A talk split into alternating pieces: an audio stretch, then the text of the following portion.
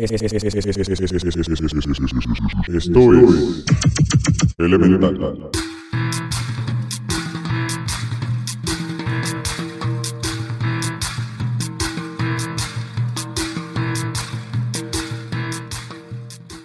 Bienvenidos y bienvenidas a Elemental, el podcast que no sabe ni cuidar su planeta y ya quiere andar colonizando otros.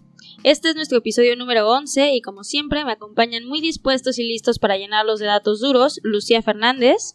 Oli. Y Marcos Villeda. Hello. Bueno, pues desde hace muchos años ya nos ha quedado claro que una de las mayores aspiraciones del ser humano es la exploración de otros mundos, y hasta cierto punto muchos lo consideran como la solución para salvar a la humanidad del desequilibrio o incluso posible destrucción que nosotros mismos como especie hemos generado. Pero ¿realmente estamos preparados para asumir los desafíos de la migración interplanetaria? En el episodio pasado ya... Ah. yo, sé, yo sé. No, no estamos. Definitivamente. Yo, maestra, por favor. yo, yo, yo. Profesor Snape, yo sé. Boba. En el episodio pasado ya nos echamos un viajezote al camino tan largo pero interesante que ha sido la evolución pero el día de hoy vamos a hablarles de qué se necesita para poder colonizar otros planetas, si es posible que los humanos podamos vivir en el espacio y sobre todo por qué aún no lo hemos hecho o qué retos nos esperan. Así que si estás listo o lista, acomódate y escucha todo lo que tenemos hoy para contarte. Me da mucha risa como antes nos enfocábamos un buen en, tratar de entender, ¿no? Como de dónde venimos y qué onda con el pasado y así. Y ahorita ya siento que el discurso científico se ha vuelto mucho más. A nadie le importa, ¿a dónde nos vamos a ir? Ah. Ya a nadie le interesa la sopa primordial de la vida. ¿A dónde coño nos vamos a ir? ¿A dónde vamos ahora a ir a Este incendio ya no se va. Este incendio llamado vida, ya no, llamado planeta Tierra ya no se va a apagar. Este barco ya está hundido, vámonos de aquí. Sí, a mí qué carajo me importa si la vida que apareció hace 4.5 millones de años. Vámonos a Júpiter. Getting bitch, we're going to Júpiter. sí. Y bueno, para empezar con este episodio, es importante retomar lo que les hablábamos en el episodio pasado, que es cuándo, dónde y cómo se originó la vida en la Tierra.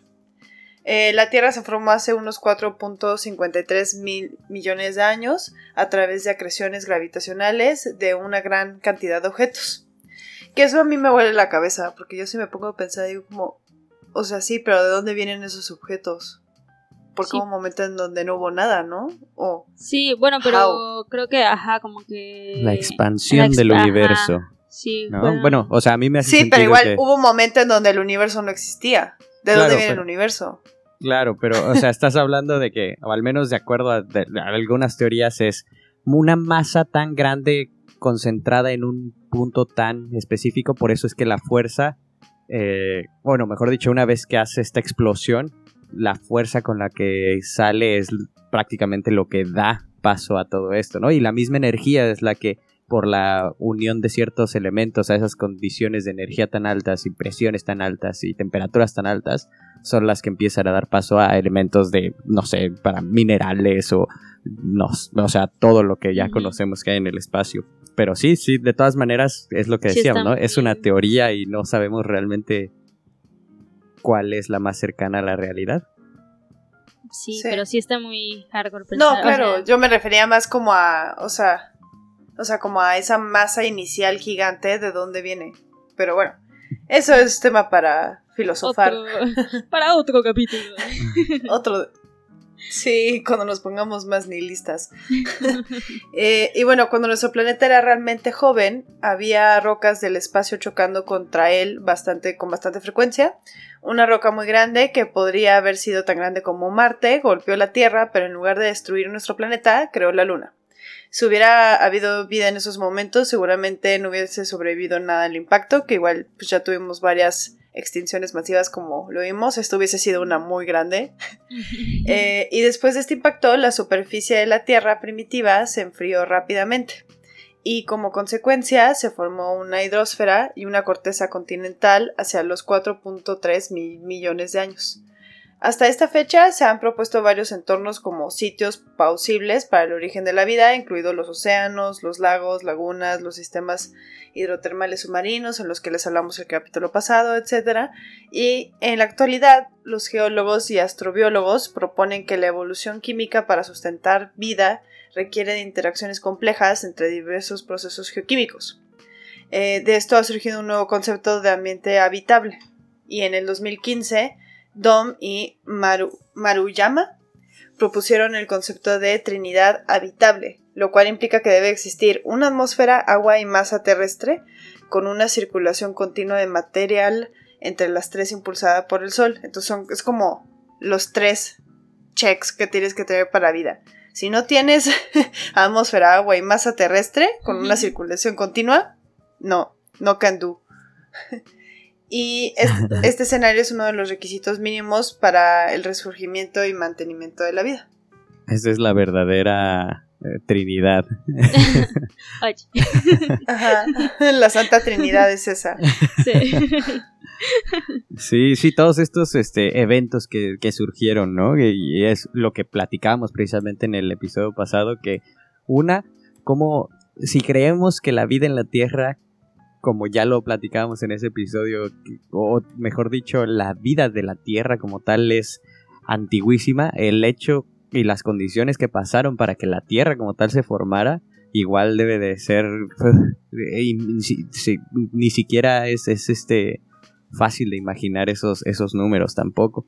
Y, regresando a los elementos, pues los elementos eh, formadores de la vida, como el carbono, el hidrógeno, el oxígeno, el nitrógeno y demás nutrientes, provienen de estos tres componentes que mencionas, este, que mencionaba Lucía. Y pues en la atmósfera encontramos carbono y nitrógeno, en el agua encontramos el hidrógeno y el oxígeno, y en una masa terrestre se encuentran nutrientes necesarios para generar pues esta vida, ¿no? Y em, esto en combinación con el sol permite que todo tenga las condiciones necesarias para sustentar la vida. Y aquí es donde vale la pena introducir el término zona habitable, que eso va a ser muy importante para más adelante. Pero, ¿a qué nos referimos con zona habitable? Pues la definición de zona habitable es la distancia entre una estrella a la que podría existir agua líquida en las superficies de los planetas en órbita. Las zonas habitables también se conocen como Goldilocks Zone o zona de rositos de oro, que eh, así como el famoso cuento de, la niñita y los ositos, este, porque pues es justo en esas zonas donde las condiciones son las adecuadas, ni demasiado calientes ni demasiado frías como esa sopa que, que probó, o este ni, ni tan suavecita como la cama, ni tan dura como la del papá. Este, qué bonito cuento. Pero. ¡Oh, mi infancia! Sí. estas condiciones, pues, son las adecuadas. Es momento familiar. ya que, ya que estamos conmemorando el Día del Niño. Pues, pues estas condiciones son las adecuadas para la vida y para encontrar agua en su forma líquida. Sin embargo, no es tan fácil. De hecho, de los aproximadamente 192 exoplanetas que, que, se sabe que hay y que pasan la mayor parte de sus órbitas en las zonas habitables de sus estrellas, 168 de ellos son gigantes gaseosos, como Júpiter. Eh, sí, un planeta es demasiado gaseoso, las presiones y las temperaturas atmosféricas serían demasiado intensas para que las moléculas complejas como el ADN sean estables.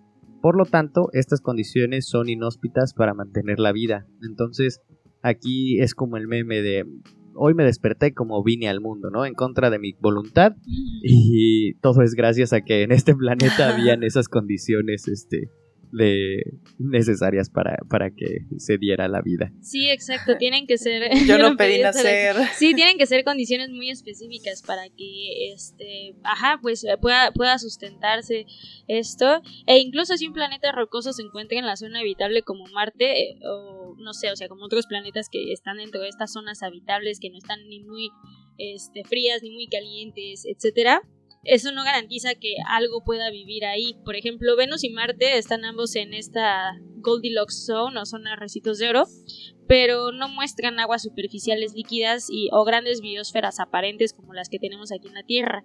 ¿Y por qué pasa eso? Pues es básicamente porque Venus tiene la superficie planetaria más caliente de nuestro sistema solar con unos 455.4 grados centígrados de temperatura Y además la presión es aproximadamente 92 veces mayor que la que tenemos al nivel del mar aquí en la Tierra. O sea, sí, entonces esto, o sea, estas condiciones hacen que Venus sea un lugar muy diferente y obviamente a pesar de que está en la zona habitable, como en el rango eh, en el que se podría creer que podría existir vida, pues las condiciones no son las necesarias. Y es, o sea, se cree que Venus pudo haber tenido océanos alguna vez y tal vez incluso una biosfera, pero parece que toda la superficie de Venus se calentó lo suficiente como para que todas las rocas se derritieran y se convirtieran en lava en algún momento hace mucho tiempo.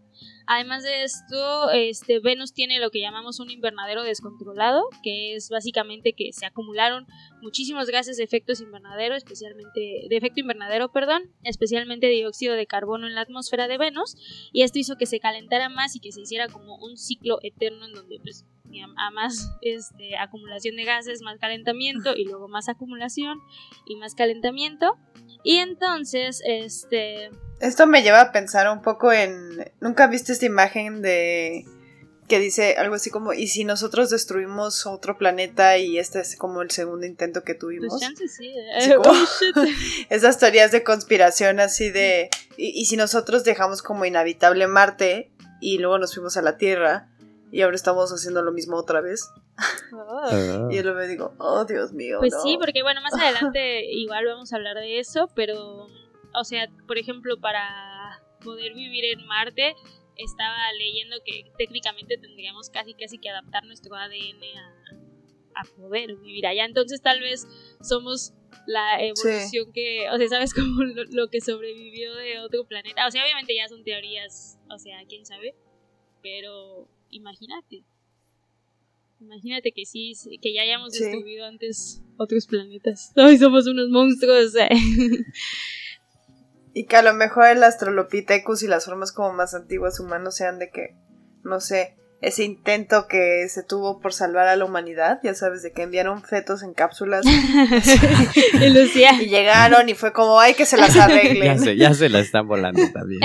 Lucía bien hollywoodense, conectando todos los puntos. Yo conectando los puntos como así. El meme de Lo que este no saben es que acá tengo mi pizarrón. Sí, sí, sí. Exactamente así. Y pues de hecho, o sea, estábamos hablando de Venus, que o sea, está en la zona habitable y no, no, no, es tan fácil que sustente vida. Y en cuanto a Marte, también está en la zona habitable y se cree, bueno, ya hemos escuchado, ¿no? Que el Marte temprano, vamos a hablar un poquito más adelante de eso, pero tenía mucha agua en ríos y lagos y tal vez incluso un océano. Este, y esto es porque probablemente tenía una atmósfera mucho más espesa, pero actualmente la superficie de Marte es muy fría, muy seca y la presión es muy baja, entonces sin una atmósfera lo suficientemente espesa, pues Marte no puede sostener agua líquida en su superficie y pues esto no genera la trinidad que se necesita para que puedan existir condiciones de vida, ¿no? A pesar de que está dentro de la zona habitable. sí. Sí. Sí. Y bueno, para tener un poco en cuenta la historia de Marte y Venus, nos dice que estar solo dentro de la zona habitable probablemente no sea suficiente para garantizar que un mundo tendrá eh, agua líquida o pueda siquiera sustentar la vida, que es lo que ya estábamos hablando, eh, pero al buscar exoplanetas posiblemente habitables es útil comenzar con mundos similares al nuestro obviamente, ¿no? Imagínate así de, no, vamos a buscar algo totalmente opuesto, ya me cansé de esta pinche tierra. no, sabes que tú ya es muy viejo. Eh, pero ¿qué significa similar, no? Eh, se han detectado muchos planetas rocosos en el rango de tamaño de la Tierra, que es un punto a favor de una posible vida. Eh, según lo que se ha observado en nuestro propio sistema solar, los mundos grandes y gaseosos como Júpiter parecen mucho menos propensos a ofrecer condiciones habitables. Pero el problema es que la mayoría de los planetas que son del tamaño de la Tierra se han detectado orbitando estrellas enanas rojas. ¿Y por qué esto es un problema? No es que, no, es que el problema no son las estrellas enanas rojas, somos nosotros. el problema no es el tamaño de la estrella. El, el, problema, sí, no estamos discriminando a la estrella. No es por su color ni por su tamaño, solamente no, no somos compatibles. Eh, cuando hablamos de exoplanetas habitables, en realidad estamos también hablando de sus estrellas, que son la fuerza dominante en cualquier sistema planetario. Las zonas habitables potencialmente capaces de albergar planetas portadores de vida son más amplias para las estrellas más calientes. Y las estrellas enanas rojas son el tipo más común en nuestra galaxia, pero también son más pequeñas y tenues, por lo cual tienen zonas habitables mucho más estrechas, como el sistema TRA-PPIST-1, que sería TRAPPIST 1. Trapero. Los planetas en la zona... Sí, exacto, es lo que pensé, güey. Seguramente este sistema trapea. Hace trap. Eh, los planetas en la zona habitable comparativamente estrecha de una enana roja, que está muy cerca de la estrella, están expuestos a niveles extremos de radiación de rayos X y ultravioleta, que pueden ser hasta cientos de miles de veces más eh, intensos que los que recibe la Tierra del Sol.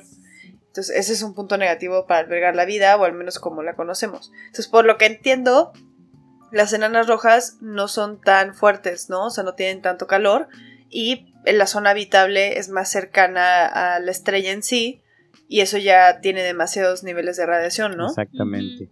Sí, y también creo que el problema, o bueno, estaba leyendo, eh, es que las enanas rojas tienden a, o sea, como que tienen un hábito de, este, explotar ajá, todo el muy tiempo, ¿no? autodestructible de ajá de explotar en- así de cuando se les da un su mal gana hábito de... cuando les- se les da su gana realmente no ser habitables. entonces realmente ajá como que puede existir obviamente pues cuando eh, este cuando se destruyen estas enanas rojas pues también pueden destruir fácilmente pues planetas cercanos entonces obviamente no es así como de que tan fácil de que oh sí vámonos ahí y Pueden Ajá. destruir familias e Sí, ilusiones y sueños. sueños. No. Di no a las enanas rojas. Sí, y, y bueno, re- o sea, hablando de, de la investigación que se ha hecho en todo esto, así como decimos en el tráiler de, de este bonito podcast en Elemental, es que todos somos científicos natos, ¿no? Todos tenemos curiosidad, buscamos patrones, comparamos, contrastamos cosas nuevas con experiencias pasadas. Y pues cuando visitamos un lugar nuevo, nuestra mente comienza a comparar y contrastar naturalmente todo lo que conocemos. Por eso pues tiene sentido, al menos al principio, buscar algo familiar, ¿no? No vas a buscar un planeta que sea muy gaseoso, como estábamos diciendo, cuando tu planeta no es gaseoso. Sí, claro, que no tenga las, o sea que, pues si sabes que por ejemplo aquí en, en la Tierra este, están estas condiciones de rocas y demás, pues necesitas buscar algo que sea lo más parecido posible, no te vas a ir, algo que sea pura, no sé. Y, y, pues la vida como tal la conocemos, debería de ser más fácil de encontrar porque al menos pues ya sabes qué características estás buscando y por eso es que siempre se empieza buscando esta zona habitable o el área alrededor de una estrella donde las temperaturas de la superficie planetaria puedan permitir la acumulación de agua, pues como es el caso de nuestro sistema. Pero, como ya les dijimos, está bien fucking difícil. Eh, las estadísticas no son esperanzadoras realmente y debido a esto algunos grupos de geólogos, astrofísicos y astrobiólogos que me gusta mucho cómo eh, le agregas el astro a ese tipo de, de bu- bueno esas esas esas este cómo llamarlas carreras el hecho de estudiar cosas fuera de la de la, de la tierra ya es ya te hace un astro algo no entonces sí está bien chido eso este, pero bueno, estos brothers han llegado a un punto donde dicen, ¿sabes qué? Olvídate de la, de la habita- habitabilidad, solo busca que haya vida. Ya, no, o sea, tal vez estamos siendo muy piquis, puede que haya vida, aunque no sea en estas zonas, ¿no? Entonces también se buscan firmas biológicas, es decir, señales de que la vida ha alterado la química de la atmósfera del planeta. Si se detectan estas firmas, eso significa que por definición el planeta es eh, o probablemente fue habitable, aunque si se encuentra algo habrá que evaluar si es compatible con nuestra fisiología, como lo que pasó recientemente con la atmósfera de Venus, ¿no? Que se encontraron ciertos grupos químicos que estaban relacionados a la huella de la vida como la conocemos, aunque pues ya no se ha escuchado mucho de eso, entonces tal vez fue un, un Solo como la esperanza del Sí, sí, sí. y- eh, Ya después se dieron cuenta de que no era tan, tan cierto eso. Pero será esperar a ver qué más información de eso este, dice la ciencia o sacan los científicos. este ente. Dicen los científicos, el ente de los científicos, sí. Y justo eso, o sea, eh, tomando este concepto de que ahora ya solamente es como, ¿sabes qué? Ya me vale, o sea, que no tenga las condiciones, solamente busca que haya esta huella biológica. La NASA ahora está evaluando planes para dos telescopios, que es el HAVEX y el LUVOIR, lo estoy pronunciando muy francés, tal vez solo se pronuncia diferente, pero estos este, dos telescopios podrán voir. Cualquiera puede cocinar. Eh, y bueno, estos dos Cualquiera telescopios podrán escanear los cielos de exoplanetas similares a la Tierra. El Observatorio de Exoplanetas Habitables, HABEX, es un concepto para una misión para obtener imágenes directamente de sistemas planetarios alrededor de estrellas similares al Sol. HABEX es sensible a todo tipo de planetas, sin embargo, su objetivo principal es por primera vez obtener imágenes directas de exoplanetas similares a la Tierra y caracterizar su contenido atmosférico. Este, y pues al medir eh, los espectros de estos planetas buscará firmas de, habita- de habitabilidad biológica, como el agua, y será sensible a los gases en la atmósfera, indicativos de la posibilidad de actividad biológica, como, no sé, ya sea el oxígeno, buscar oxígeno, ozono, metano, o sea, todas estas condiciones que les hablamos que estaban como en los inicios de la Tierra y demás. Además de la búsqueda de vida en exoplanetas similares a la Tierra, HABEX permitirá el estudio de las primeras épocas de la historia del universo, hasta la comprensión del ciclo de la vida y la muerte de las estrellas más masivas que en última instancia también suministran los elementos necesarios para sustentar la vida como la conocemos. Estos estudios estarán habilitados por la misma tecnología que permitirá a HABEX estudiar planetas similares a la Tierra. Es básicamente un telescopio grande y estable en el espacio con una resolución sin precedentes que es sensible a los fotones ultravioleta, a los ópticos y al infrarrojo cercano.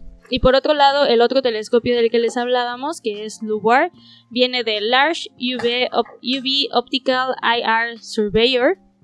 Es un observatorio espacial de múltiples longitudes de onda, altamente capaz, este, que se ha estado usando por más de tres años y medio. Y esta misión eh, de LUVAR ba- básicamente permite avanzar en la recopilación de información que permite entender la formación y evolución de las galaxias, la formación de estrellas y planetas, hasta la teledetección del sistema solar.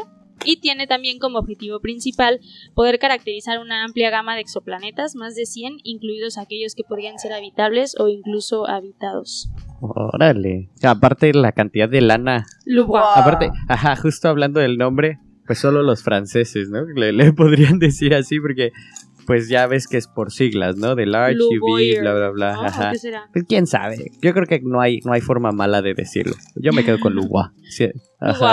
Suena más fancy. Todo mundo puede ser un astronauta, un astrofísico. Cualquiera puede volar. Pero, pero bueno, a ver, suficiente de la búsqueda de exoplanetas en zonas habitables fuera de nuestro alcance, porque, pues claramente ya, ya definimos que no, al menos ahorita, no tenemos la tecnología necesaria para investigar fácilmente estos planetas y pues mucho menos para colonizarlos, ¿no? Entonces, pues ya lo, De Sí, de doble. Y pues ya lo dijo Michael Mayer, que es el ganador del Premio Nobel de Física del 2019. Todos los exoplanetas conocidos o planetas fuera de nuestro sistema solar están demasiado lejos para viajar a ellos de manera factible. Incluso en el caso muy optimista de que un planeta habitable que no esté demasiado lejos, digamos unas pocas docenas de años luz, que, que en escala universo pues no es mucho, el tiempo para ir es considerable, ¿no? Así que por ahora nos enfocaremos en el favorito para ser colonizado, y seguro ya has escuchado mucho de él, todo el mundo lo tiene en la mira, sobre todo un multimillonario sudafricano que está dispuesto a llevarnos a todos, o a los pocos que puedan pagarlo, ¿no? Notita pequeña al Sí, final. sí, sí.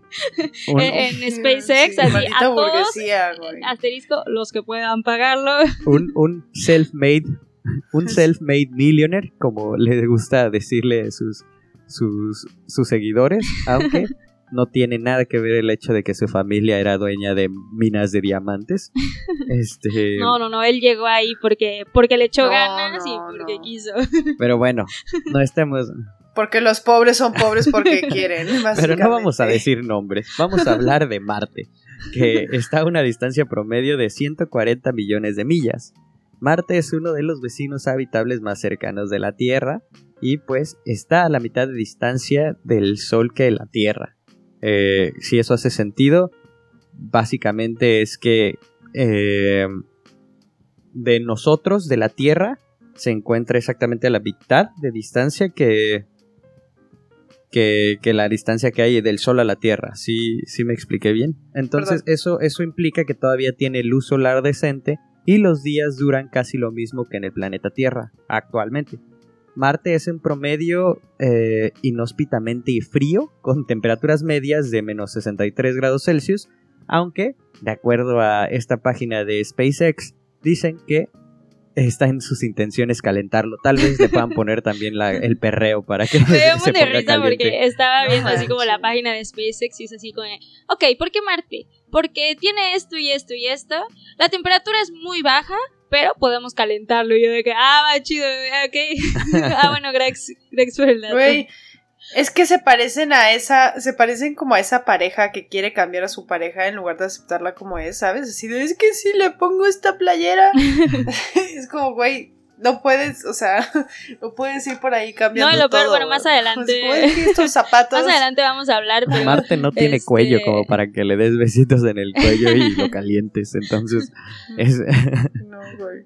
Pero Sí. bueno, en, en Marte los máximos de verano ocasionalmente alcanzan los 30 grados centígrados, lo cual no está tan mal, es una buena temperatura.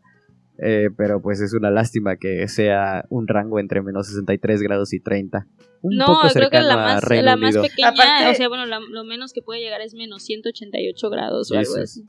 O sea, la media es menos 60. Aparte, qué risa que dicen como podemos calentarlo porque claramente ya saben cómo Sí. calentarlo porque estamos calentando nuestro propio Sí. planeta. No, y o justo sea, y es eso, o como, sea- "Ay, sí sabemos cómo hacer, eso somos buenos. En los estudios, la ciencia revela La que, los, que revela que somos puede- buenos para que eso. sí se puede. ¿no?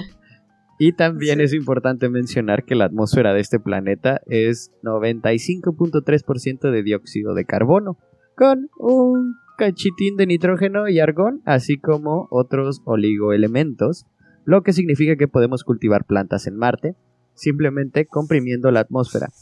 Si un campo sin un campo magnético, su superficie es bombardeada por la radiación solar, la baja presión atmosférica combinada con las temperaturas frías también significa que el agua líquida no es estable en la superficie, porque pues es muy volátil, hay una transición de fases muy pronta y la vida tal como la conocemos no puede existir en estas condiciones. Así que si tú tenías esperanzas de poder montarte en un transbordador espacial y empezar a colonizar este planeta, colonizar este planeta probablemente no sea pronto. Sí, no. Y más, bueno, ahorita les vamos a hablar de, No. De o sea, cuáles son como las características que se tendrían que cambiar o, o pues, o sea, la neta yo lo veo bien lejano, o sea, sí, sí está, está- va a estar muy caño, no creo. La neta ya La, nos sí, la neta, bueno. a- amigos, enfóquense en salvar este planeta porque es el único que tenemos. Sí, amigo. o nos Sí, o extinguimos y ya. También. Plan B, la extinción. sí, Eh, bueno. Y se cree que Marte no siempre fue tan inhóspito para la vida. Y que de hecho en algún momento tal vez tuvo un núcleo fundido que generó un campo magnético que a su vez protegió la superficie de la radiación y sostuvo una atmósfera más espesa que mantuvo el planeta caliente. Eh, también hay una fuerte evidencia de que hace entre 3 y 4 mil millones de años Marte tenía agua en su superficie. Qué, qué cagado que es justo en el mismo momento en el que la Tierra, nuestra Tierra se estaba formando, ¿no? O sea, en ese entonces, pues ya Marte. todo conecta, dice vida. Lucía. Agua. Todo conecta, güey. Todo conecta. Sí.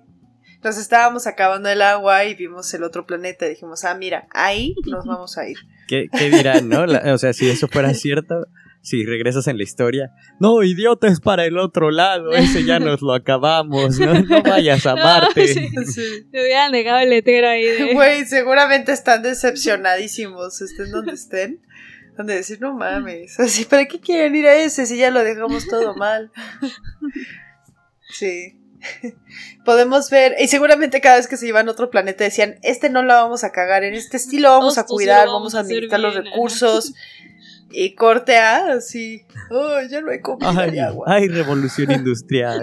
Ay, creación del plástico. Ay. Ay. Ay, no hay para respirar. Sí, ya sé. Se pasan. Eh, y, y podemos ver valles tallados por ríos. Eh, guijarros. ¿Es guisa- Sí, sí, sí. guijarros? ¿Sí? Órale, una nueva palabra.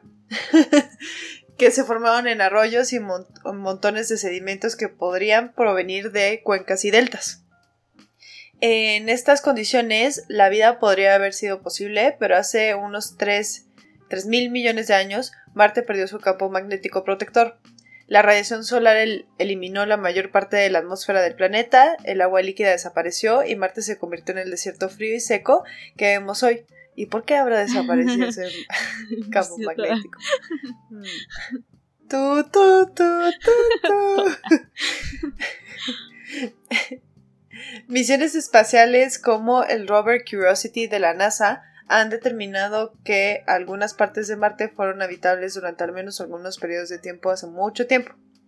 Pero sin evidencia directa de vidas pasadas no podemos eh, saber si Marte alguna vez tu- estuvo habitado.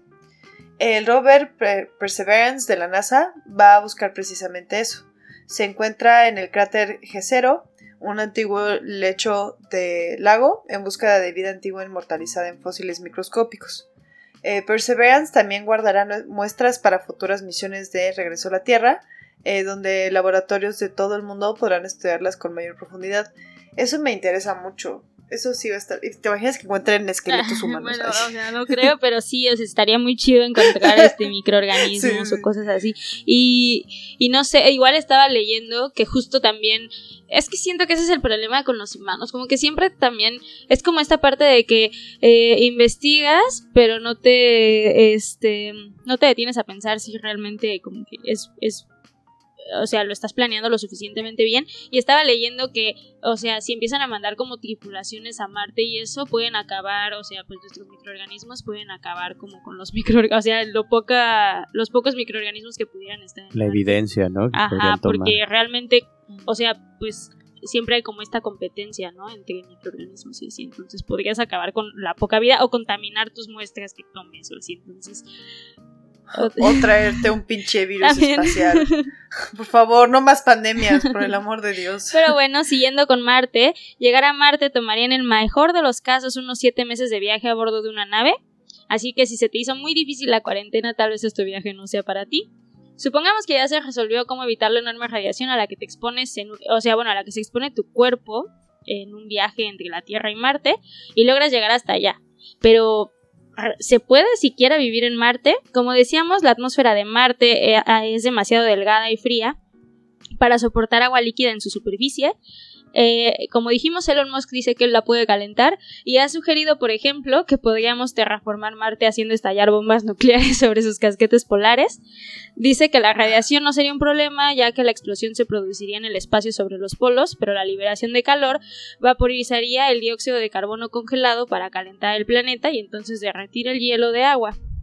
Desde una perspectiva científica, los investigadores estiman que el hielo de agua derretido resultante podría cubrir fácilmente el planeta, o sea, Marte, a una profundidad de unas pocas decenas de metros, pero probablemente no duraría mucho y basándose en 20 años de datos satelitales de la NASA y la ESA, los investigadores estiman que incluso si extraemos toda la superficie de Marte en busca de dióxido de carbono, la presión atmosférica todavía sería solo alrededor del 10 al 14% de lo de la Tierra, esto corresponde a un aumento de temperatura promedio de aproximadamente 10 grados Celsius, entonces no es significativo y no es lo suficiente para lograr mantener el agua líquida en Marte. Y pues para poner todo esto en perspectiva necesitaríamos más dióxido de carbono para calentar significativamente Marte de lo que los humanos hemos liberado a lo largo de toda nuestra historia en la Tierra. Entonces, o sea, tomaría muchísimo tiempo poder lograr eh, pues esas condiciones para que los humanos pudieran vivir sin preocuparse como Claro, pero hay que considerar que... No, y me encanta que genuinamente están pensando en calentarla así, güey. O sea, que neta es la opción. Así, llevemos un chingo de dióxido de carbono, lo liberamos en la atmósfera y pum, papá, tenemos la cuba más grande del mundo. Así como, güey, ¿cómo- ¿por qué? ¿Por qué harías eso, güey? Sí, sí, está, está- yo también lo, lo pensé y dije de que, bueno, e insisto, o sea, lo mismo, como de que, o sea, puedes hacerlo, pero deberías hacerlo, o sea, ¿sabes qué otras consecuencias trae aparte de, de solo hacerlo y ya? Sí, ya sé. Aparte es como, el problema de Venus es que es 95% eh, dióxido de carbono. El problema de Marte es que no tiene dióxido de carbono. No, sí tiene. bueno, o sea, pero se necesita mucho para hacerlo habitable, ¿no? Sí, sí, está, está cañón. sí. Chale. Pero bueno, por lo mismo de que la presión del aire es muy baja en Marte, al menos la cosa positiva es que nunca sentirías viento, eh, aunque hubiera un ventaval. Ujú. Pero la mala noticia es que es tan baja que todo el agua de tu saliva, lágrimas, piel y pulmones básicamente se evaporarían inmediatamente si no tienes un traje espacial puesto. Entonces, terraformar Marte es por tanto un esfuerzo abrumador que en la neta pues no parece este, posible con la tecnología que tenemos a la mano hoy en día, ¿no? es como, pues vamos a lanzar 43 cohetes simultáneamente de la atmósfera, entonces la, eh, el, ¿cómo se llama? El despegue va a, va a, servir como estufa y vamos a calentar de un madrazo la, superficie. Pero sí, eh, aparte de ese, hay, hay, otros desafíos para hacer que esta atmósfera sea respirable. Y probablemente se enteraron por las noticias de este mes. Pero el 21 de abril del 2021, el experimento MOXIE en el rover Perseverance de la NASA logró convertir dióxido de carbono en oxígeno y pues básicamente este sistema funciona separando los átomos de oxígeno de las moléculas de dióxido de carbono, que están formadas por un átomo de carbono y dos de oxígeno, y pues eh, un producto de desecho o un subproducto es el monóxido de carbono. Se emite a la atmósfera marciana y este proceso de conversión requiere altos niveles de calor para alcanzar unas temperaturas de aproximadamente 800 eh, grados Celsius. Y pues para adaptarse a esto, la unidad está fabricada con materiales tolerantes al calor, como piezas de aleación de níquel impresas en 3D, 3D Printing for the Win, que pues se calientan y enfrían a los gases que fluyen a través de ellas, y un aerogel ligero que ayuda a retener el calor. Una fina capa de oro en el exterior de esta unidad refleja el calor al infrarrojo, el, calor infrarrojo y esto evita que se irradie hacia afuera y dañe potencialmente otras partes del Perseverance. Em, en su primera operación, la producción de oxígeno de esta unidad fue bastante modesta, alrededor de 5 gramos equivalentes aproximadamente 10 minutos de oxígeno respirable para un astronauta. Y ya que esta unidad está diseñada para generar hasta 10 gramos de oxígeno por hora. Sin embargo, eh, si esta tecnología se puede escalar, los futuros exploradores humanos podrían utilizarla para generar oxígeno para sus hábitats. Sin embargo, hacer esto para que en todo el planeta eh, haya una atmósfera respirable puede no ser factible, sobre todo por las altas temperaturas y por el tipo de tecnología que se utiliza. Sí, sí, está, está complicado, o sea, insisto, o sea, se está investigando, que es lo importante, pero pues todavía falta muchísimo para que se pueda lograr este, algo así. Y es por eso que algunos investigadores sugieren recurrir a formas de vida que ya han transformado la atmósfera de la Tierra, como las cianobacterias de las que les hablábamos en el episodio pasado y que fueron responsables de convertir nuestra atmósfera de metano a una atmósfera llena de oxígeno. Dado que Marte recibe menos de la mitad de la luz solar que la Tierra y tiene un problema de tormenta de polvo global que eh, empeora la visibilidad, los investigadores han sugerido que se podrían introducir microorganismos especiales en Marte pero se necesita que puedan hacer fotosíntesis en condiciones de poca luz para poder, este, pues estas cianobacterias crear aire respirable para los humanos. Eh, cuando se combina con otros, eh, con otros organismos, se podría crear un ciclo de vida completo en Marte con una mezcla favorable de gases. El principal desafío eh, de lograr un Marte respirable inducido por microorganismos es el tiempo, la NASA ha estado llevando a cabo estudios de viabilidad desde 1976 y concluyeron que se necesitarían al menos unos pocos de miles de años para que incluso los organismos extremófilos que están específicamente adaptados y diseñados para el entorno marciano pudieran crear una atmósfera habitable en este planeta.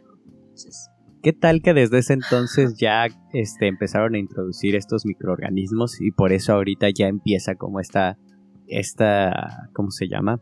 Esta tensión constante de, intentar colonizarlo, ¿no? Porque, digo, estamos hablando de 1976 para que sean, este, pues, pues sí, no, no sé. Todavía, obviamente, si son miles de años, todavía falta mucho. Sí, pero, eh, o sea, de que lo han intentado seguramente sí, porque, o sea, pues es lo que están buscando, ¿no? Todo el tiempo, como, o encontrar vida o lograr que se adapte a, a este ajá, o sea, como a, lo que hay allá, o sea, que lo que tenemos aquí lo podamos llevar allá y, y ya con lograr que, no sé, que las bacterias se adapten, pues poquito a poco ir viendo como qué cosas se van adaptando a las condiciones que se necesitan.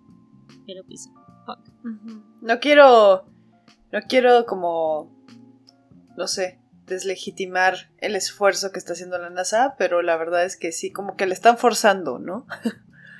Pues, o sea, la verdad es que sí, algo, ¿no? Porque, o sea, todas estas investigaciones, yo insisto y creo que o sea, ayudan mucho a desarrollar tecnología que sirve también para la Tierra Sí. y así, pero sí creo que, o sea, tener la, la mirada fija, o, o sea, tan específica como de que no, pues ya nos vamos a Marte y, y como que todos los esfuerzos se van, bueno, no todos los esfuerzos porque obviamente también se hace investigación aquí, pero como que pensar que ya esa es la opción y la tenemos que forzar para irnos allá y no sé, como que tampoco está, Sí, no. Sí, creo que...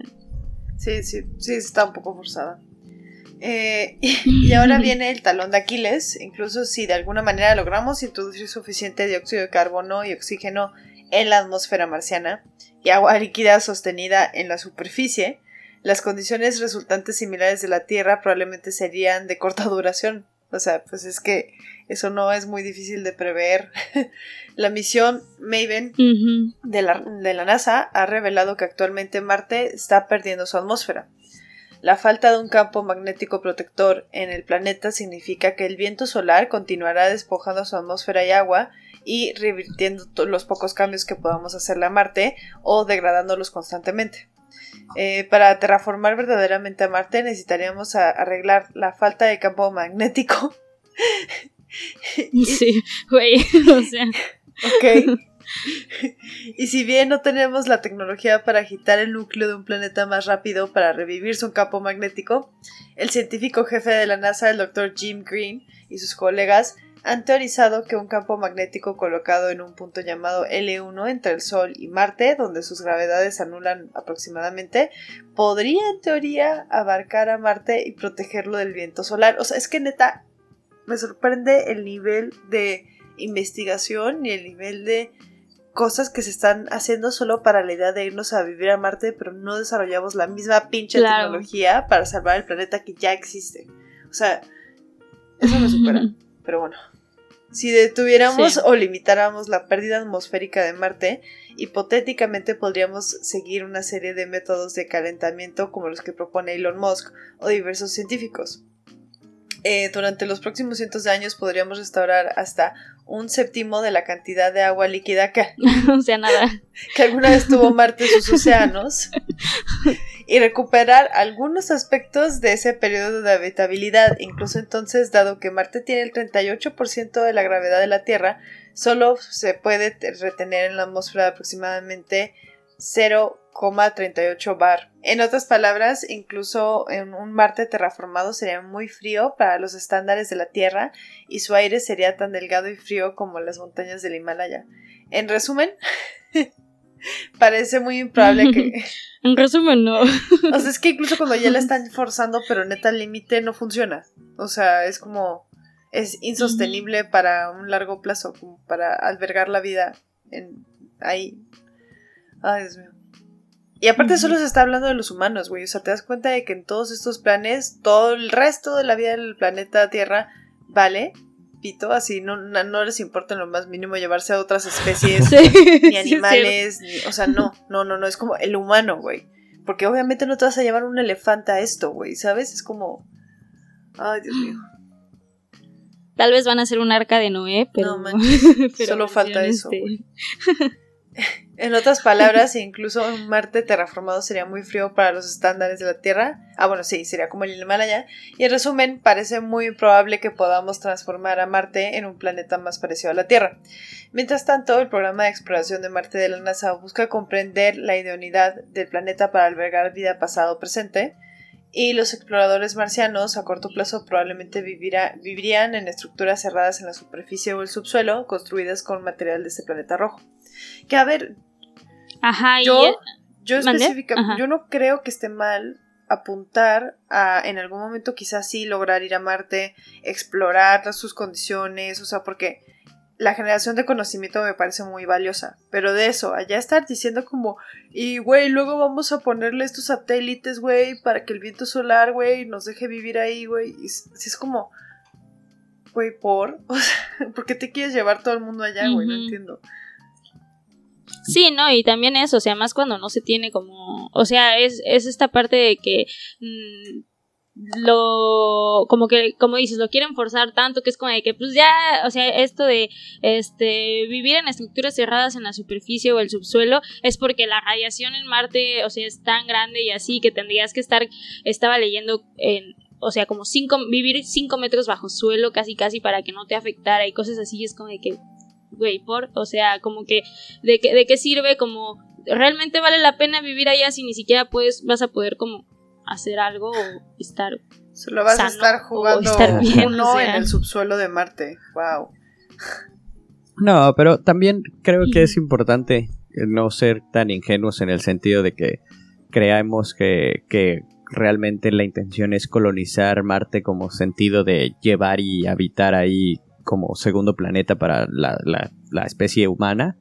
Pero también hay que recordar que estamos en un sistema prácticamente capitalista donde los fondos y la tecnología tienen que seguir porque pues el pueblo lo pide, ¿no? Y el dinero es importante, entonces puede que se busque empezar tal vez, ¿no? Si, si ahorita empieza a ser más evidente para la po- población en general que Marte no es un planeta habitable, puede empezar como ahora el, des- el desarrollo de, ah, pero ya va a ser una base militar este, en el espacio, ¿no? Y, el hecho de empezar como a, desarrollar tecnología allá afuera, simplemente porque, pues como lo dijimos hace rato, ¿no? El ser humano es, es curioso y, y desde el inicio, pues así es la ciencia, tenemos que seguir avanzando. Y es como, ok, nuestra agencia de espacial se enfoca en estar en el espacio. Ya fuimos a la luna, pues vamos a Marte, ¿no? Y, y tal vez la promesa ahorita es colonizarla, aunque sea, pues, aunque tal vez sea mentira, pero definitivamente tienen que gastar sus, sus millones en algo. Uy, Dios no lo permita que sea en, en, no sé, darle de comer a todas las personas que se están muriendo de hambre o a salvaguardar las especies que se están perdiendo. No, no. Los millones se tienen que gastar en Marte. Güey. Claro, al, al público lo que pida, ¿sabes? Al pueblo lo que pida. Ay, qué coraje. Sí, ya vámonos Ay, al corte, si no me voy a enojar. con esta bonita, así, con... Regresamos.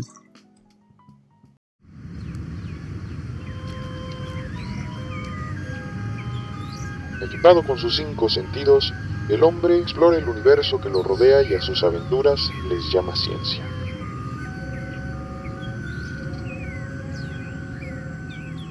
Estás escuchando Elemental.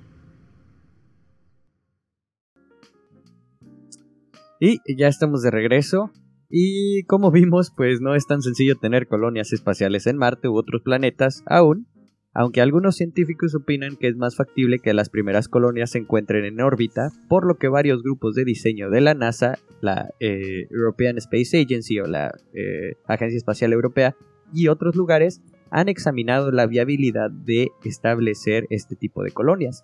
Hoy en día, a medida que la tecnología se vuelve más capaz de permitir viajes tripulados y la imaginación de Hollywood se vuelve loca, eh, con estas nociones del futuro lleno de vuelos espaciales de la humanidad y muchas, pues sí, podrían llamarse falacias sobre el espacio este, que, han salido gracias a esta ciencia ficción, pero pues ya fuera de esto, las preguntas importantes son ¿cuáles podrían ser los efectos fisiológicos a largo plazo si viviéramos en el espacio? Durante más de 50 años, el programa de investigación humana, HRP, de la NASA ha estudiado lo que le sucede al cuerpo humano en el espacio. No crean que mandan gente nada más para tomarse fotos y volar dragoncitos este, de peluche. ¿Cómo? ¿No es eso ¿no? lo que hacen? Estos ingenieros de la NASA utilizan las lecciones aprendidas para diseñar mejor las naves espaciales, mejorar el ajuste y las funciones de los trajes espaciales. Y pues la investigación también ayuda en el, desarrollo y evaluación de estándares mecánicos, programas y estándares de aptitud física, entrenamientos de adaptación fisiológica, psicológica, entrenamientos sensorio-motores y protocolos de salud nutricional. Entonces, realmente somos parte de un experimento muy importante, o al menos no somos, pero los, Los astronautas, que se mandan Y yo, yo no, eh.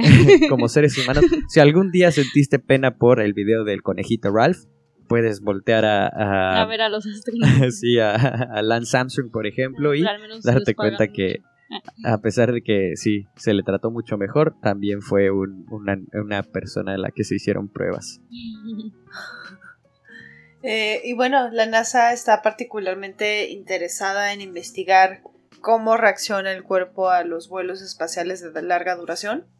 Scott Kelly y Christina Koch fueron los primeros astronautas estadounidenses en pasar casi un año en el espacio a bordo de la estación espacial.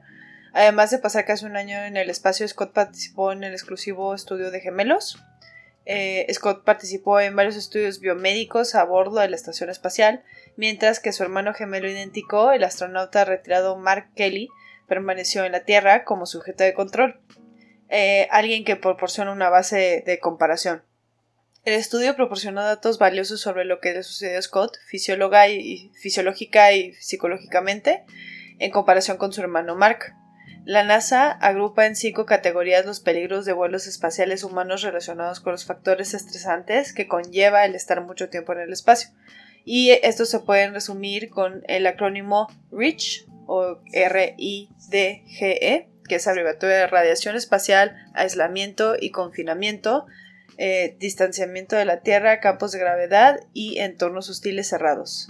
No mames, yo me muero, yo me, yo me vuelvo loca, güey.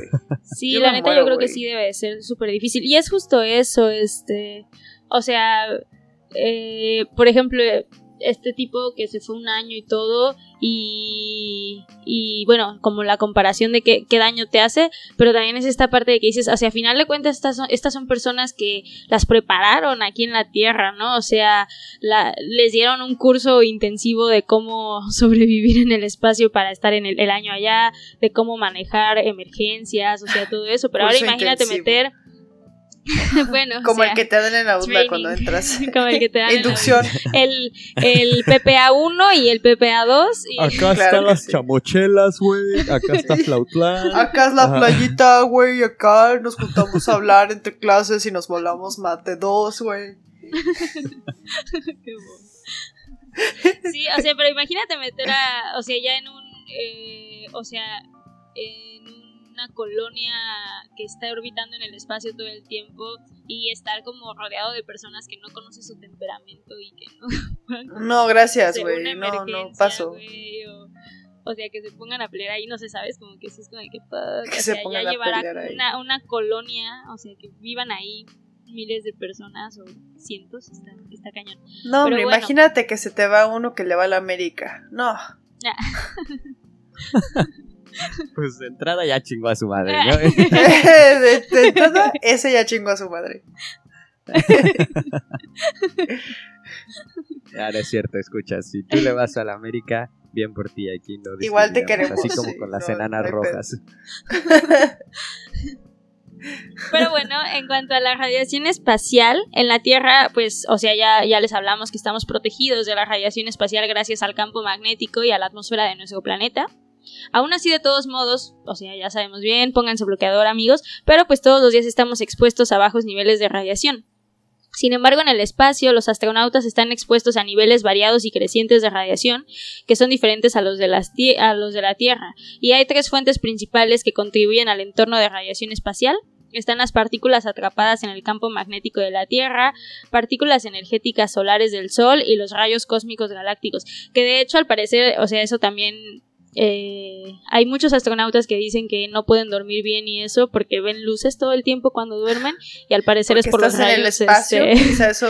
sí, son los rayos cósmicos al parecer, o sea, lo Sí. que creen que También se acuerdan que en el episodio de. Ay, ¿cuál fue? El de, el de las frecuencias. Hablamos de cómo ciertas frecuencias cuando eh, se, El del oído, ¿no? se sincronizan, ajá, cuando las Ajá, frecuencias se, sincronizan con la velocidad de que nuestras moléculas, por ejemplo, en el ojo se están vibrando, hacen que se, que se vean veas cosas y así, así. sí. Entonces, deben de haber un montón de factores que ni siquiera se te pasan por la mente en un inicio, ¿no? claro. Está cañón. Tú la Sí, nave está embrujada. Ay, Diosito santo, sálvame. Ah. Hola Dios, soy yo de nuevo. Hola Dios. Creo que estoy más cerca que el resto, seguro si me escuchas. bueno, un gran desafío es que algunas partículas de radiación espacial, especialmente los rayos cósmicos, son difíciles de evitar y la exposición a una mayor radiación pues obviamente puede estar asociada con consecuencias para la salud, tanto a corto como a largo plazo. O sea, hay que recordar que obviamente toda esta información que les estamos dando es lo que obtuvieron este pues a través de esta recopilación de datos de la NASA, pero es lo más cercano que podemos ver a qué pasaría si los humanos vivieran ya, o sea, de lleno en el planeta, eh, perdón, en una órbita, ¿no? O sea, en una nave.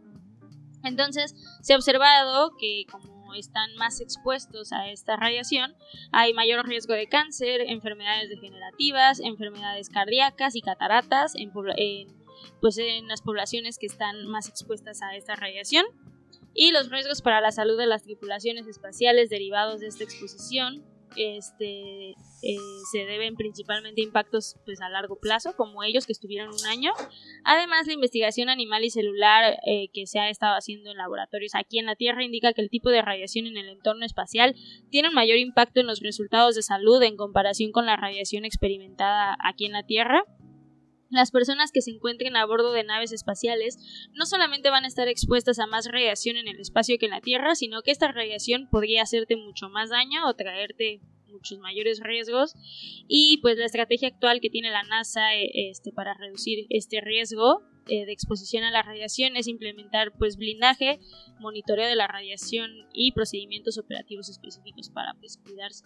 Pero sí está muy general eso, ¿no? Es como vamos a implementar medidas para evitar daños, ¿no? Pero no te dicen cuáles o cómo, ¿no? Sí. pues es que está cabrón. Eso, ¿te imaginas? Es como, es como cuando vas a, a, no sé, a Cancún y están estos llaveros que dicen, vine a Cancún y te traje este llavero. Sería como, vine a Marte y me traje cáncer. Ah. Sí. oh, Vine a Marte y solo me traje mi ADN mutado. Solo traje un alienígena. un marcianito. Pero sí, en cuestión del aislamiento o confinamiento que representan estos viajes tan largos que encontramos, donde podríamos encontrar este otros eh, planetas, pues hay más problemas. O simplemente, a ver, voy a repetir así, perdón. En cuestión del aislamiento o confinamiento que representan los viajes largos, encontramos más problemas. Normalmente las tripulaciones de expedición son elegidas cuidadosamente, son capacitadas, respaldadas y esto para garantizar que pues puedan viajar de manera efectiva durante la duración de sus misiones de 6 a 12 meses. Simplemente el hecho de despegar para que aguantes la fuerza que se genera en ese momento es ya un, un, una, ¿cómo decirlo? Es muy difícil, ¿no? Y, y por eso es que no cualquiera, aunque nos duela, pues puede ser astronauta. Y pues no es un proceso fácil y sería mucho más difícil escalar esto a miles de personas. Claro. Sí, imagínate, si un viaje a Cuernavaca ya te marea, imagínate, ¿no? Eh, estar ahí en Cabo Cañaveral y... No, Ay, creo que no quiero, creo que no quiero ir a Marte, mamá, ya me duele la panza. Pues güey, a mí me dan, a mí me dan asma los gatos y los perros. Imagínate así irme a Marte. No mames, me da un ataque de pánico. Tal vez esa sea la cura. ¿eh? Tal vez la cura es y pues en el espacio los relojes biológicos Ándale, pero, no pero va hay a haber. un montón de este, no, pero sí porque se supone que en Marte hay tormentas de polvo, Ay, sí, ¿no? sí. Así, uy, no, Lucía. Malas noticias para Ajá. ti. Yo sé que te morías. No, yo ya no fui. Por ir a Marte, pero. Yo me quedo aquí, yo los veo desde acá. Otra cosa es que en el espacio los relojes biológicos internos o ritmo circadiano podrían verse alterados. Eh, esto por factores diferentes de ciclos de luz y oscuridad, o ambientes pequeños y ruidosos, o simplemente el estrés del aislamiento y confinamiento prolongados. De nuevo, si fue difícil para muchas personas con casa, con patios, con muchos privilegios estar encerrado durante la cuarentena, ahora imagínate hacerlo en un contenedor gigante que está viajando a miles de kilómetros. Este, además, cuanto más restringido sea el espacio y menos contacto con el entorno se tenga, existen más probabilidades de que los seres humanos desarrollen trastornos conductuales, cognitivos o trastornos psiquiátricos. Entonces sí, No Sí. importa, no importa que lleguemos y conozcamos vida inteligente, porque para ese entonces nosotros ya no vamos a hacer vida ya no, inteligente. está, ya no vamos a estar cuerdos.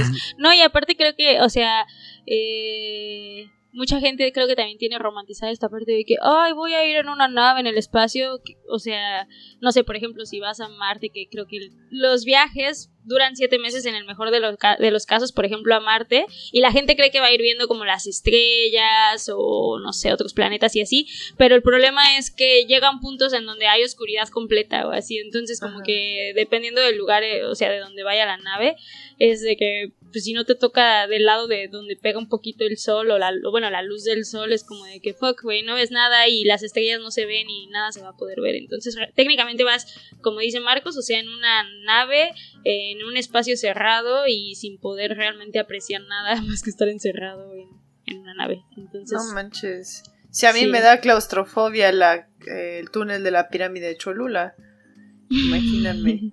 No, hombre, yo quedé. En ese viaje quedé.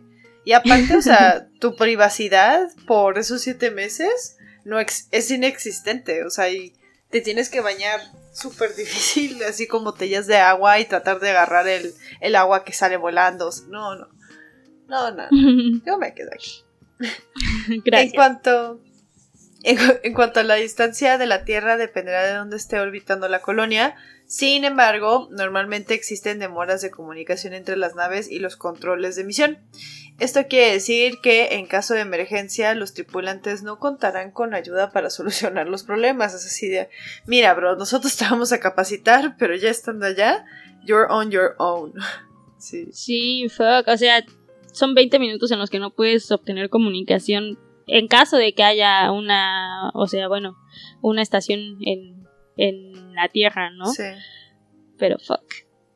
Eh, y también es importante considerar que deberán tomarse en cuenta los tipos de alimentos y cómo lograr que sus nutrientes y tiempo de vida se mantengan estables durante años. Medicamentos y demás factores importantes deberán ir a bordo. Es por eso que aún falta muchísimo para llegar al punto donde estas colonias puedan existir. Pues la clave sería lograr la autosustentabilidad en, un- en el espacio en donde los recursos son limitados.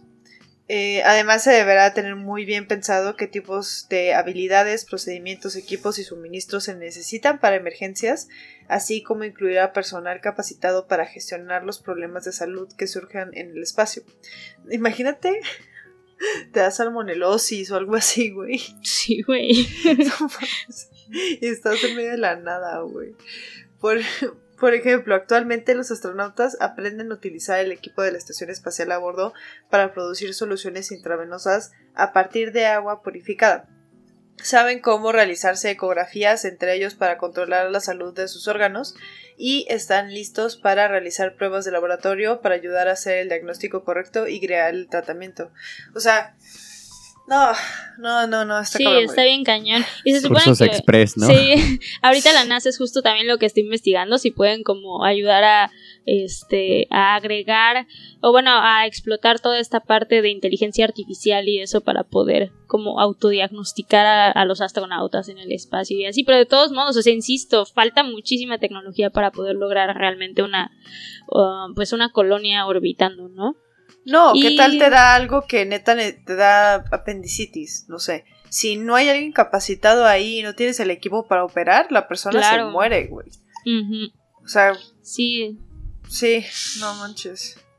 Sí, no inventes.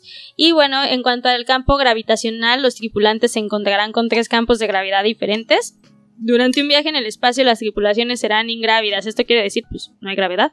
La transición de un campo de gravedad a otro es más complicado de lo que parece, debido a que nosotros, pues, la vida en la Tierra está y ha evolucionado para funcionar mejor bajo la gravedad de la Tierra, podría decirse que todos los sistemas de órganos humanos pues se verían afectados por la ausencia de esta gravedad y se ha determinado que esto afecta la orientación espacial, la coordinación entre la cabeza y el ojo, entre la mano y el ojo, el equilibrio, la locomoción y algunos miembros de tripulaciones han experimentado mareos por movimiento espacial. Al pasar en- entre esta falta de gravedad a la gravedad, los astronautas pueden experimentar intolerancia ortostática después del vuelo, que es que básicamente no pueden mantener la presión arterial al ponerse de pie y se pueden como marear o desmayar constantemente Ujú. Debido a que más de la mitad de los músculos del cuerpo humano resisten la fuerza gravitacional en la Tierra, la aclimatación mus- musculoesquelética a la microgravedad eh, pues resulta en una profunda atrofia muscular y esto se vio con Scott Kelly cuando regresó, o sea, en general con los astronautas siempre traen cierta atrofia muscular porque pues este eh, los huesos no están soportando, ¿no? Eh. Y se alcanza hasta un 50% de pérdida de masa muscular en algunos astronautas en el transcurso de misiones a largo plazo. La NASA Sí. ha descubierto que los huesos que soportan peso pierden en promedio entre un 1 y un 1.5% de densidad mineral por mes durante los vuelos espaciales en el, y en el caso de regresar a la Tierra es posible que incluso con rehabilitación no se pueda corregir eh, pues esta pérdida ósea. Entonces realmente son efectos que no se podrían revertir. Y además de esto, pues como se pierde todo este calcio, este, y, y, y se va perdiendo, esto se excreta a través de la orina a niveles elevados, por lo que en un entorno de microgravedad las personas están en riesgo no solamente de tener fracturas óseas, sino también de tener cálculos renales. Eh, sí, o sea, está, está cañón. Y sin dietas ni rutinas de ejercicio adecuadas, los humanos pues también pierden masa muscular mucho más rápido de lo que lo harían en la Tierra y pues los fluidos del cuerpo se pueden desplazar hacia la cabeza y lo que puede ejercer presión sobre los ojos, causar problemas de visión, o sea, realmente sí son muchísimas eh, alteraciones fisiológicas. El espacio no es tu lugar, ser humano. Sí, No. O sea, sí, sí podría ser un viaje cortito, bonito, pero no es tu lugar. Sí. No, no es tu ambiente. No. Siento que es como el TikTok que tiene este audio de Her arms were cut off. Her hair was cut off. Todo está mal, güey, así. Hay tantos peligros que no. No, ¿Para qué? Sí, no, la no, neta no. son más los como los contras hasta ahorita que los pros. O sea, sí, como dice Marcos, o sea, está muy bonito y todo. O sea, chan- chance por la experiencia lo harías una vez. O sea, si pudieras pagarlo. yo, yo Por la considerando que en algún momento. Claro, o sea, por los LOLs, por la anécdota. Pero ya como vivir ahí y. O sea, definitivamente, pues. Tu cuerpo no está adaptado a eso. O tal vez, ¿no? Como a mí sí me interesaría el espacio como un destino de retiro. Así como de, ah, pues ya, eso es- voy a ser viejo, eso de todas maneras me va a pasar en la Tierra. Mejor que me pase en el espacio y que diga que fui astronauta. Pero, bueno, de acuerdo a la, a la categoría de entornos hostiles cerrados de la NASA, eh, pues se ha aprendido que el ecosistema dentro de una nave espacial juega un papel muy importante para la vida cotidiana de las personas que se encuentran dentro de ellas. Los microbios pueden cambiar sus características en el espacio y los microorganismos que viven naturalmente en el cuerpo humano se transfieren más fácilmente de persona a persona en hábitats cerrados, como pues en una estación espacial. Y los niveles de hormona de estrés están elevados. Se sabe también que los vuelos espaciales alteran el sistema inmunológico, lo que podría conducir a una mayor susceptibilidad en las alergias u otras enfermedades, y se cree que podría conducir a problemas autoinmunes en los que el sistema inmunológico ataca por error a las células, órganos y tejidos sanos que están presentes en nuestro cuerpo. Y pues más allá de los efectos del medio ambiente en el sistema inmunológico, cada centímetro y detalle de la vivencia y el lugar de trabajo deben de pensarse y diseñarse cuidadosamente. ¿Y pues qué significa esto? Que definitivamente aún falta mucho por aprender y por investigar para poder establecer estas eh, pues deseadas colonias en el espacio, ya sea en otros planetas como Marte o en naves espaciales que orbiten. Y pues definitivamente faltan muchos años para desarrollar métodos y tecnologías que permitan respaldar viajes espaciales humanos de forma segura, eficaz e incluso productiva.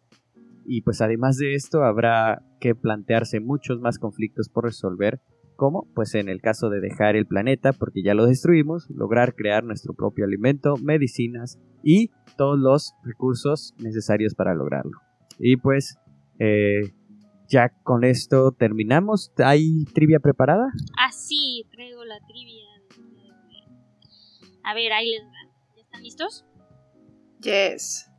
Ok. Pregunta número uno. ¿Cómo se llaman las lunas de Marte? A. Mimas, Encélado y Titis. B. Fobos y Deimos. C. Ganímedes, Io, Europa y Calisto. Inciso C. Mm, yo voy por el A. Me, ninguno de los dos le atinaron. No. Lu- Luna, este Marte solo tiene dos lunas. Son dos Ah. pequeñas lunas que se llaman Phobos y Deimos. Eh, Phobos viene de miedo y Deimos de pánico y recibieron su nombre de los caballos que Wow. tiraban del carro de dios de la guerra del griego Ares, que es la contraparte del dios de la guerra romano Marte. Ahí sí le echaron coco, Lucía, puedes aplaudirles. No manches, qué nombres tan fuertes, güey. Así que Sí. terror. ¿Y quieren ir a Marte? Tanto Phobos como Deimos fueron descubiertos en 1877 por el astrónomo estadounidense Asaph Hall. Y estas lunas parecen tener materiales superficiales similares a muchos asteroides en el cinturón exterior, lo que lleva a la mayoría de los científicos a creer que Phobos y Deimos son asteroides capturados, o sea, como que Yo sabía que no era la C porque sé que Europa es de Júpiter, ajá. Ajá. Sí, y creo que Mimas Encélado y Titis es de Saturno. Pero no sé, Júpiter tiene un montón, creo que tiene como 53 lunas. o. Ah, Sí, pues con razón me confundí. Ah, Sí, Mimas Encélado y Titis es de Saturno. Y también creo que tiene como 20 lunas. no sé, pero bueno. Siguiente. nice. Comparado con la Tierra, ¿cuánto dura un año en Marte? A. Dos veces lo que dura un año en la Tierra, o sea, el doble. B. La mitad. C. Tres veces. Bueno, el triple. Dos veces lo que dura en la Tierra. Mm, yo también creo que dos veces por Muy la bien. distancia. Sí, Ajá. están en lo correcto. Muy bien, muy bien. Uf. Ya nos estamos recuperando bien, Lucía. Bien, bien. Tercera pregunta y última. Esta es la decisiva. El, al día de hoy, ¿cuántos exoplanetas han sido detectados? A. 1952. B. 158. C. Más de 40.000. Yo creo que lo dijiste. Creo que lo dijiste en el, ¿lo dijiste en el podcast? Se dijo de los que estaban cercanos, que eran como Ajá, ciento y algo. 198, ciento... Ajá. Que, que de los que habían 190 y tantos en, en una zona cercana y de esos 168 estaban eh, en, en enanas rojas o algo así o en condiciones de distancia distintas. Sí. Pero sí, sí. yo creo que más de 40 mil. Órale, yo creo que es la. ¿1952? Ajá. 1950. No, Marcos está en lo correcto. Hay más de 40.000. Hasta la fecha se han descubierto Oh. más de 40.000 exoplanetas y se consideran confirmados. Sin embargo, hay miles de otras de- detecciones de exoplanetas candidatos que requieren más observaciones para poder decidir con certeza si el exoplaneta es real o no. Sorprendentemente, los primeros exoplanetas los, los descubrió este Michael Mayer, que era el que decíamos que era el eh, premio Nobel de Física. Precisamente se lo ganó por haber descubierto el primer exoplaneta en 1990. Pero a partir de ahí, el número de exoplanetas conocidos se ha duplicado aproximadamente cada mecha. 27 meses. Entonces han estado encontrando así. Muy un productivos, ¿eh? Ese grupo de investigación. sí. no, definitivamente, o sea, yo creo que es como de que un montón, y ya también pues precisamente todos estos telescopios y lo que decíamos, el Hebex, el Lubois, y así, este, eh, pues sí, o sea, todo eso ha ayudado, pero sí son un chingo de exoplanetas y pues muchos de ellos ni siquiera se puede como real, o sea, saben que están ahí, pero eh, pues ni siquiera puede uno acercarse a ellos porque tomaría este miles de años, yo creo. Qué interesante. Así Sí. es. Y Y- pues sí, con eso terminamos, ¿no? Ya el episodio de hoy. Así Muchas es. gracias por tan buena trivia donde ya no quedé tan estúpido como en la pasada. Las de Lucía fueron muy difíciles. Este,